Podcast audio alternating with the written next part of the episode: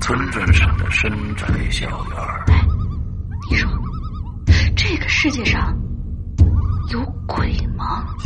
夜幕下的私人旅馆，我杀人了！我杀人了！我杀人了！吃人的泥娃娃，什么东西啊？唯一能够救我的，就是他的人皮。一出无数海市谜案。鬼影人间为你带来《蒋家小院儿》，作者清水衙门，由龙鳞播讲。二零一七年九月二十九日登录《鬼影人间》苹果 APP 及官方淘宝店。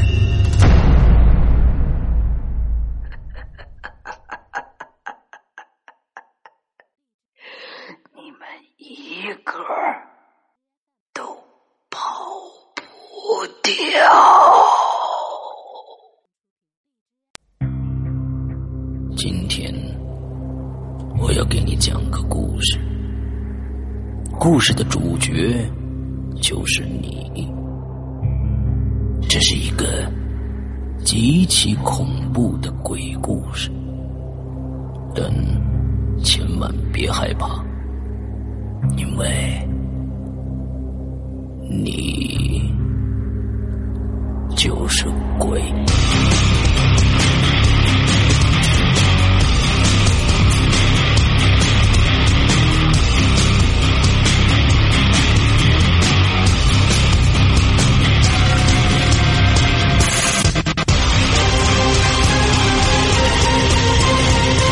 你现在收听到的是《鬼影在人间》。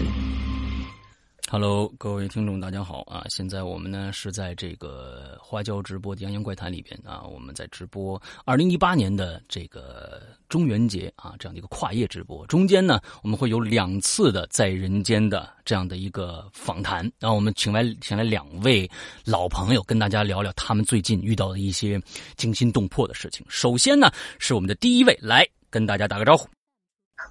Hello，大家好，我是老杨，这是第三次来到这个自然间讲故事。没错啊，我们这一次呢是一个短，相当于一个短评节目啊啊，跟以前咱们做的大节目不一样。那如果呢老杨这一次觉得嗯够撑一期节目的话，咱们呢过一段时间啊，咱们单在咱们的节目里边聊，好吧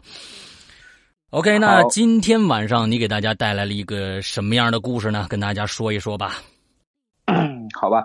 今天我这个故事呢，其实内容还是挺多的，嗯呃，所以一会儿我会可能语速稍微比较快，比我嗯平时说话的语速要快一点。嗯那在这个故事正式开始之前，刚才我也听老大讲了那几个故事，我觉得还挺吓人、挺惊悚的，嗯所以我先准备了一个小故事。哦，嗯，好，这个小故事是这样的，呃，有一天我喝醉了，我喝醉之后，我趴在桌子上，然后我听到跟我同行的一个人就说说， 你请我们吃饭到底是什么事儿？嗯然后那个人就说：“哎呀，这个事儿说来就话长了。”嗯，说起来之后，他就用筷子开始敲这个酒杯，呃，就叮叮叮叮叮叮叮，然后非常有节奏的敲起来了。嗯当时我就非常奇怪，我就脑海里就想出了一个念头，就是有点像，呃，《唐伯虎点秋香》里面周星驰打鼓的那一段啊你一。说我就想到那儿了。嗯对对对，然后紧接着他就开始说了一段这个顺口溜似的这个呃话。嗯然后大概的内容我也记不清了，什么我家住在五裂河畔啊，什么家中有屋有田，然后又说了很多很多。嗯之后最后他说道：“他说我惨被别人一棍打打扁，然嗯后只留魂魄在人间，请求记者为我伸冤。”然后哦当时我听听完了之后，我就愣了，然后我就坐起来，我说：“你被别人打死了，嗯那你怎么还在坐在这里跟我们说话呀？” ，OK，他说：“对啊，你一定要记住了，我是冤死的，你要为我伸冤。”然后这话是在我耳边说的， OK，然后我一下就醒了，啊，原来是个梦嗯啊，原来是个梦。我醒了之后，我就感觉头非常疼，原来因为是我喝多了，嗯，所以我就做了一个噩梦。嗯然后等我头疼之后，我就喝了点水，我回过头一看，我妻子就是目光炯炯的注视着我。那会儿还是深夜，我说：“那是哎呦妈呀，醒你着的这……啊，对我说你这大半夜不睡觉，你看着我干什么呀？”然后爱我你妻子说：“没 有。”嗯我妻子说：“你知道吗？你刚才说了将近有三分钟的梦话。 ，OK。他能听到你当时说的是什么吗？”他说：“你说了一大堆，但是没没没听清。反正我感觉可能是我就是在梦里面把那个人说的话嗯嗯，嗯然后念了一遍，嗯哼，大概嗯大概是这样吧。 OK，嗯，好吧。这是第一个故事啊。但是有没有在实现实中现在对应上这个这个事情呢？呃，没有没有还没有这就是有这就是一个其实就是有点有点像笑话的一个事儿吧。哦，千万不要嗯不要不在意啊！嗯，这几天、啊好这吧几天马上就要来了， 嗯，好吧，好吧，好吧，，嗯，好，嗯好吧。那么下面就开始我正式讲这个故事了啊。嗯我首明首先声明一下，就是由于呢，我们城市正在这个建设这个创建文明城市的活动，嗯呃，然后我们单位的领导呢一直开会强调说，这个作为媒体人一定要注意自己的一言一行，以身作则。嗯，所以我以下强调，我所讲的故事呢，我个人，包括我的城市，包括这个单位，个人跟我是没有任何关系的，是虚构的啊 OK，，大家理解我这个意思，啊好吧？对对对对。嗯对，我们都我们的故事就是都是虚虚都是虚构的，只是博大家一笑而已对啊。对对对对嗯对，如果我如果我讲的过于过于离奇啊、嗯大家请全当娱乐。好吧啊，对对对，嗯嗯，嗯，就是自从我第一次给老大讲完这个小曹的这个事件之后啊，嗯这个我这个世界观一直是有一定的改变嗯啊。有时候我就一直会想一些问题，就是什么呢？我说这个驱动这个世界的，除了物理这个定律之外，有没有其他超物理方面的影响？嗯或者是事物之间内在联系到底能有多深远？嗯还有一个问题就是有点烦恼啊，这个不太，中国人是不是太过于相信唯物主义了？啊，是不是有点迷信唯物主义啊哈？啊？今天我要讲这一系列故事，就是，呃，我经过调查之后发现了一个有点让人难以置信的一个事实。嗯嗯、这几件事儿呢，表面没有任何联系，嗯但是后来经我的探索发现啊，我发现其中有一定的内在联系。嗯至于至于这个联系到底是什么原因，嗯，以后再详谈，好吧？嗯，好，啊，今天这个故事啊，它也没有主人公，也没有任何主线，嗯但是有两条重要的线索。呃，其中一个是一个人物，叫做凶哥，这是一个外号。嗯凶哥嗯，呃，凶哥这个人为什么叫凶哥？胸肌很大吗？ 一会儿我给你解释，你就清楚了。啊，好，还有一个线索是我们单位的一个外派机构，嗯啊，这个外派机构啊需要提几句，它是这个县政府给我们的一个给我们报社的一个嗯办事处，在外县的一个办事处，在承德县嗯啊、临街的一个二层小楼。嗯哼我们单位人呢都知道这个地方不太吉利嗯啊。我在这个咱们的 A P P 里面的这个 V I P 节目跟这个龙玲嗯在这个玲珑这个节目里面提到过，嗯嗯，这个地方啊非常的非常的邪。嗯就是在这个地方工作的人啊，家里面多多少少都会出点事情，嗯哼不是这个人这个得了一些重病啊，比如说癌症，嗯，或者是这个父母离世，其实这种事儿，要正常来说也不是很稀奇，嗯但是他还发生过更严重的事儿，比如说在这个地方有一个同志就直接牺牲在这个岗位上了， ，OK 啊、是心肌梗心肌梗并发，啊，包括另外我有一个老大哥，嗯哼他在这个地方工作期间啊，就发生一起严重的车祸，嗯然后跟他同车的这个几个几个伙伴都都去世了。嗯哼呃，这些节目如果要是拉起来说，可以单做一期在人间了。 ，OK，呃，总之就是大家记住，这个地方是不吉利的。嗯呃，那这个下面我讲的这个故事呢，跟以下这几个事件有关。嗯啊，事件一就是说有一个呃外地人在我们本市这块儿呃工作，他某一天回家之后啊，发现家里进了一个小偷，嗯然后他就把这个门给反锁了，然后打了报警电话。嗯但是由于这个小区比较老，而且大部分都是外地人租住的，所以这个小区的一楼没有安装防盗窗。嗯然后这个小偷发现门锁了之后，他就从这个窗户跳出来。嗯这个男人发现之后，就跟这个小偷厮打起来。厮打过程中呢，这小偷就拿出刀来划了这个这个男人两刀。 ，OK，嗯，于是他就把这个小偷放走了。嗯结果他一回家就发现他妻子啊，这个已经倒在血泊里了。嗯，当时是没死，但是送到送到医院之后，还是因为失血过多死了。 ，OK，这是事件一，是一个入室杀人。嗯啊事件二是一个一个男的啊，他呀怀疑他妻子有外遇，于嗯是他就趁他妻子在家的时候，睡觉的时候，他又打开了这个煤气开关，然后这个又点燃了打火机，一声爆炸，两个人就同时丧命了。他他图什么？嗯，没想没想明白啊，嗯，他就是因为怀疑他妻子有外遇，可能这个人思想有点极端。好吧，嗯，事件三，嗯、是一一个男人的妻子，他这个妻子因为有抑郁症，嗯哼，然后有一天晚上，他妻子就离开家了，然后半夜出去之后就谁也找不到了。嗯嗯，这是一个叫就咱们可以说是妻子出走失案吧。好，呃，事件四就是一个男人，也是他不是怀疑了这次，嗯他是哼发现了他妻子有外遇了， ，OK，于是他就一怒之下，他就持刀把自己的妻子给杀死了。嗯嗯，然后在当时啊，这个他们他们家还有一个四岁的孩子哎呦，也在家里，嗯哼，好吧，这个这四件事儿我印象都是很深刻的，嗯，嗯、为什么呢？多多少少都和我产生了一定的联系，你报道过吗？嗯，也不算是吧，因为就是生活在我们那个城市，它就比较小，嗯，各个方面它就会产生一些纠葛，比如说这个事件一啊，为什么这个事件一我这个印象深刻呢？因为是，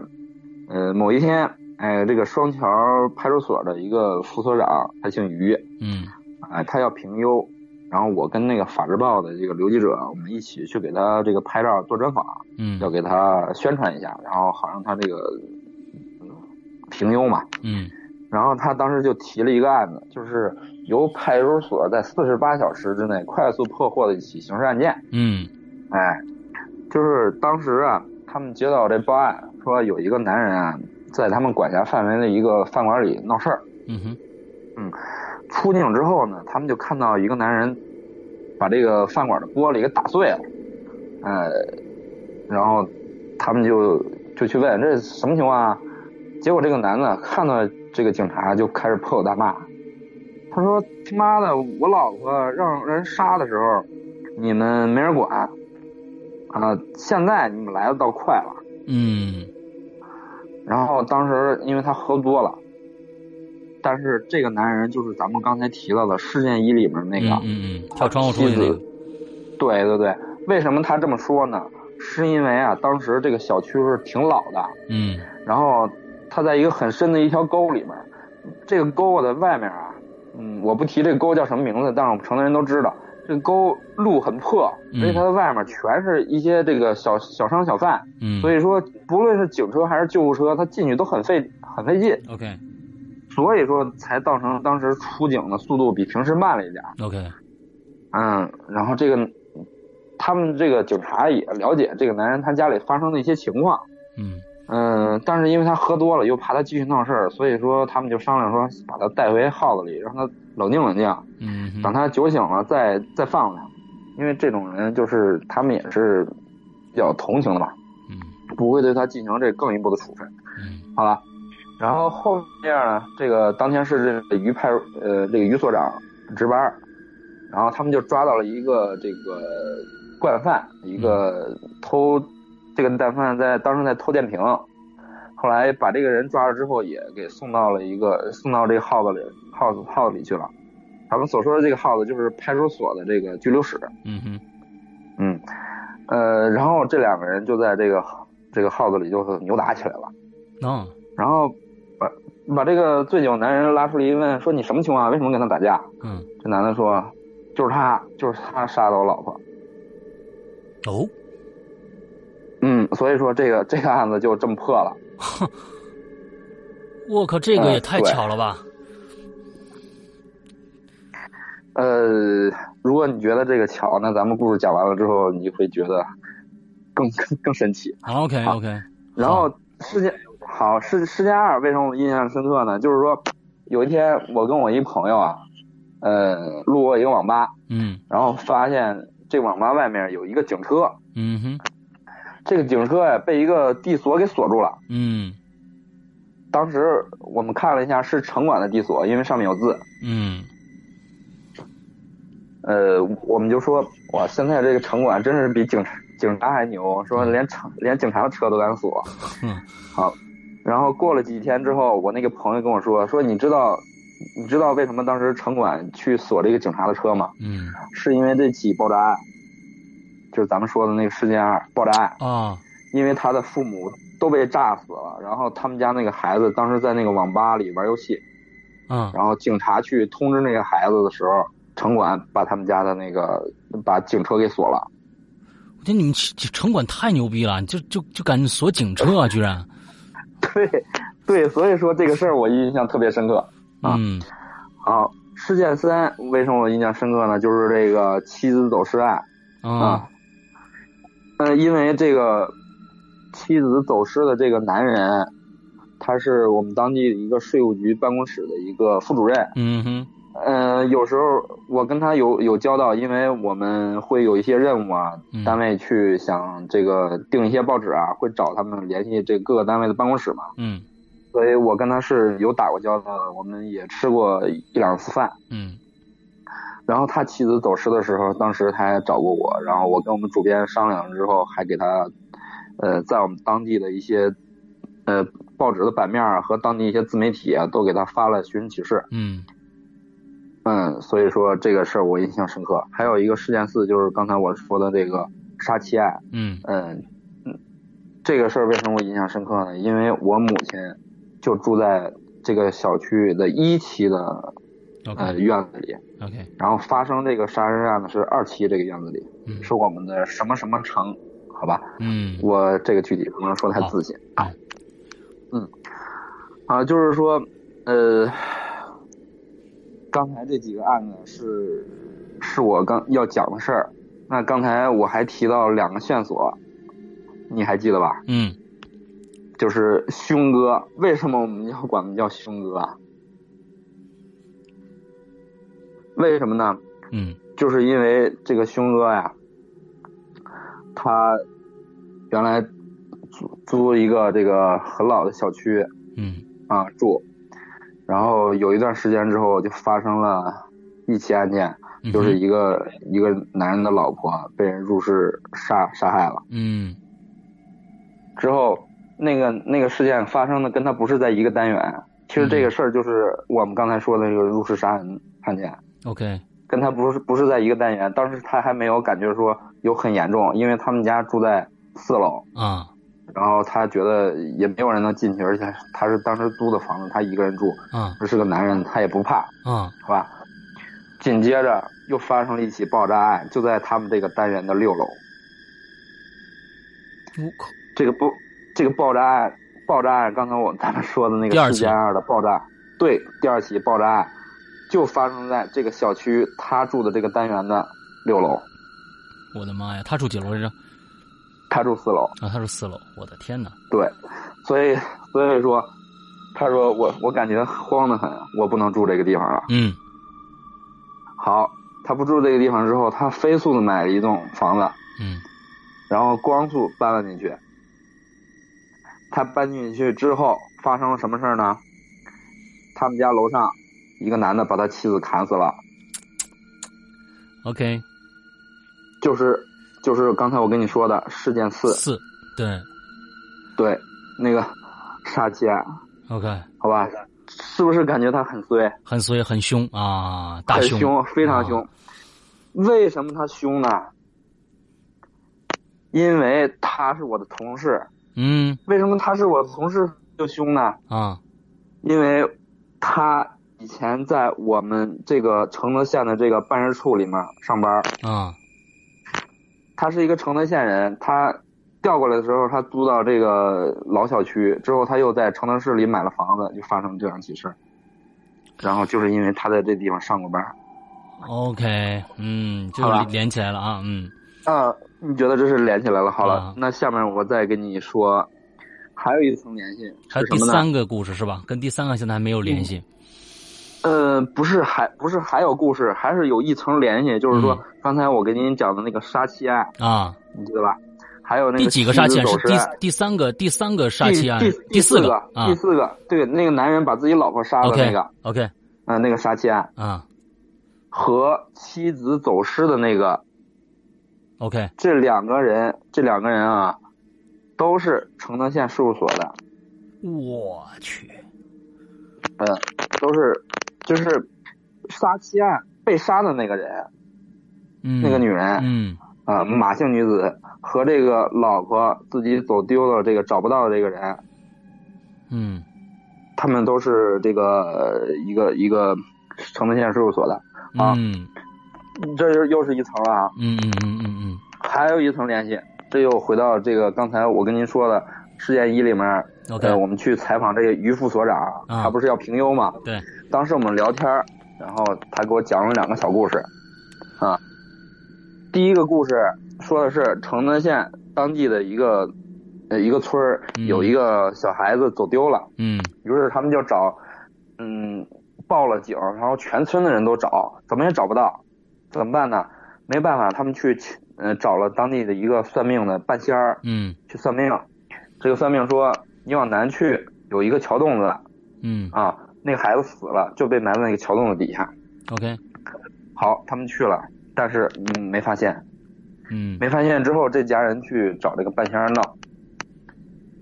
之后这个半仙儿说你你别闹，我再给你算一次。嗯第二次算，他说你还往南去，嗯 这次在这个桥洞子你再多走十几里，啊，有一个破房子，你再去挖，你马上去肯定能挖到。嗯要是不行，你回来砸我这屋子。嗯好，他们马上赶去了，这回真的把这孩子从这破屋子里挖出来了。哎呦嗯，挖出来之后，他们这家人就哭哭啼啼的去找这个半仙儿说：“您给算算凶手是谁吧。”嗯这半仙儿当时就语破天惊，他说：“这个我根本不用算，他说我算命是百算百灵的。”啊为什么我第一次不准呢？他说这个凶手当时就跟在你们身边儿，哦他当时听见了我算出来这个地方了，所以他连夜把这个孩子给转移了尸体，我所以你们才，靠所以你们才没找到。嗯，好吧，然后他们就警察一介入，就发现除了这家人以外，嗯当时村子里面有几个人跟着，只有嗯很只有很少的几个人，然后警察一审，那个人就自己就秃噜了。 OK 嗯，好吧，这个人，这个这个半仙儿，嗯刚才我我不是跟您说了吗？这个有一个男人的妻子找不到了，嗯呃，然后也请过这个半仙儿算过命。嗯他告诉他说：“你你妻子在哪儿呢？在这个在你们承德市区南边的一个山上，但是你们现在不能找，嗯为什么？你只能到三月份才去找。嗯当时我们呃我们就是不不明白为什么说三月份才去找，啊嗯哼然后后来找到他妻子尸体才明白，他妻子是冬天时候走失的，嗯然后他跳到河里，跳到河里自尽以后，这个河封冻了，封上就是一个水泡 OK 水泡子，对，不是一个河，是一个水泡子，对，这个河封冻了，呃，水泡子封冻了，然后等到这个冰化了之后，这个人才浮上来，啊嗯，啊，这个这个于这是于警官的第一个故事，啊于警于警官的第二个故事就是说，嗯，他说你们我们承德下半城啊，承德县有一个地方风水特别不好，嗯